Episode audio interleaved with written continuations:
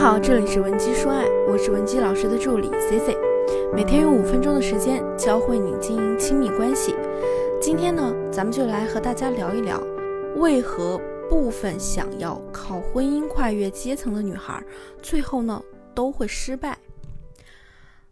先给大家讲一个真实的案例，主角呢是我大学同班同学小绿。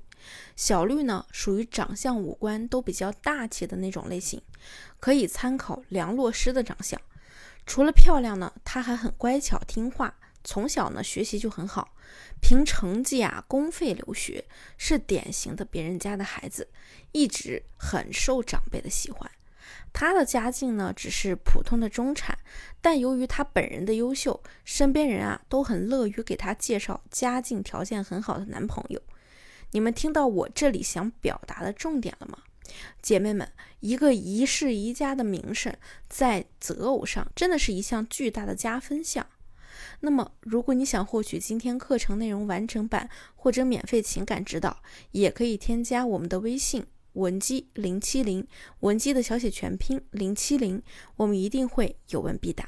小绿的现任男友啊，家里生意做得蛮大，自己呢也是。墨尔本 Top One 的院校留学，重点是别看人家是富二代，但也不是纨绔子弟，在家族企业里上班是很优秀的接班人。本来他们家其实早就已经给他目测了某某某家的千金，准备联姻了。但是啊，小绿的男友本身性格就比较冷淡，一心工作，无心爱情。虽然接触了很多白富美，最后呢都合不来，于是就转换了思路。决定找一个性格温顺、能受得了他的普通家庭的女孩，然后机缘巧合之下呢，小绿就被介绍给他认识了。小绿呢是那种比较佛系的性子，也不恋爱脑。男朋友忙的时候呢，她就自娱自乐；如果男朋友找她，她就温温和和的在一起，没什么激情碰撞，但也算温馨。男朋友家里啊，对她也颇为满意。刚好男友也三十多岁了，就谈到了结婚，彩礼呢也给的很豪横。对小绿只有一个唯一的要求，就是要让她专心的在家打理家庭，将来呢再生两三个孩子。小绿的学历背景不错，才二十八岁，年薪呢三十多万，在他们那个二线城市啊，已经算不错的待遇了。她又是留过学的，自然呢就不太愿意。但是男友家给的条件啊，实在是太诱惑了，百万的彩礼、房子、车子，额外每年给他一百万零花钱，如果生育孩子再另给一百万。因此呢，小绿很挣扎。虽说她也没多热爱原来的工作岗位，但是呢，她又挺怕没了工作以后，整天浑浑噩噩的，变得庸俗落伍。万一婚姻再出点问题，她手里啊就没有资本扛雷了。但是我这个一向不支持做全，但是我这个一向不支持别人做全职太太的人，这次呢反倒挺支持他答应的。什么原因呢？很简单，你给一个普通男人做全职太太和给一个豪门做全职太太，那简直就是两码事。本身小绿的工作啊，他就是比较偏文科性质的，做文秘，进步空间不大。他性格也不上进。就算是再做二十年，他也不可能有什么突出的成绩，完全不能给他更多的话语权。反而他生两个孩子，细心教养，让对方有优秀的下一代，更有可能成为他婚姻出现问题时与之对抗的底气。而且呢，作为豪门的媳妇，当然不是简单的带孩子，而且除了家里的人情世故外，未来也未必不能参与公司事务。这些啊，其实都是学习和成长。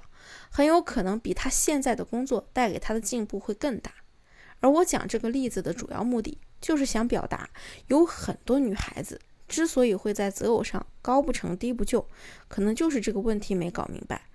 婚姻的本质呢，其实就是供需的合拍，身处不同位置的男生对婚姻的需求是不一样的，而这些主要需求也正是他的弱点所在，是你能推拉谈判的关键点。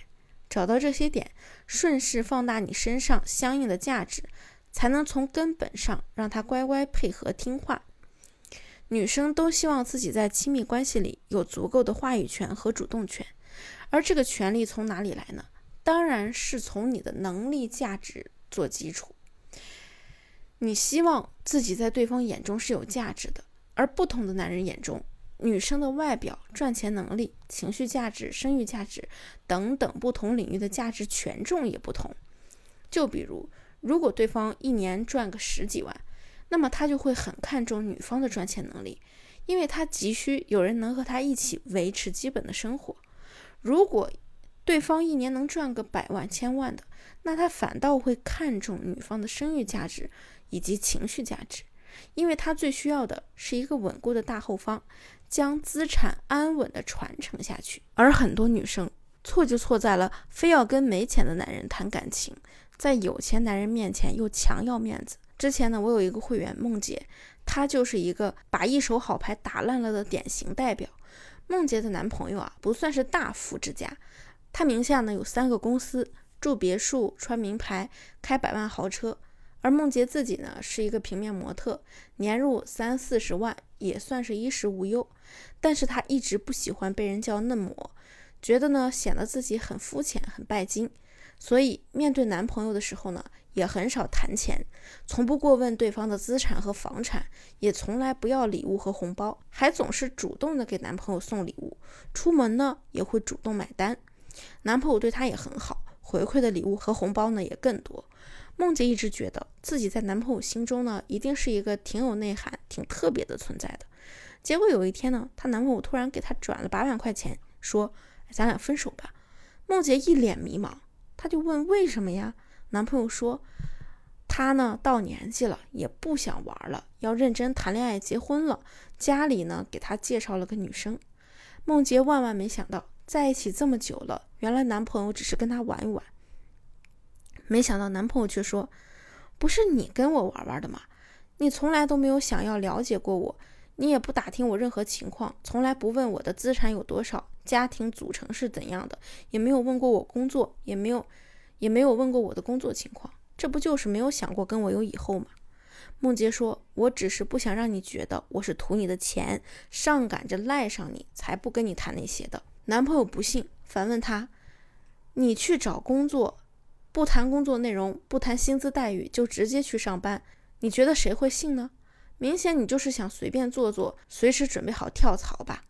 虽说呢，他们双方对彼此有误会，但是认知是很难改变的。尤其是你在的那个圈层，你的认知和更高阶圈层的人呢，确实是不同的。所以，我们也不要去用自我的认知揣测对方。因此啊，我们要根据男人的层次和需求随机应变。如果你想了解详细的实操技巧，或者目前在情感中有其他的困扰，希望我们帮你解决，也可以添加我的微信文姬零七零，文姬的小写全拼零七零，发送你的具体需求，即可免费获得一到两小时的情感分析服务。好了，我们下期内容更精彩，文姬说爱，迷茫情场，你的得力军师。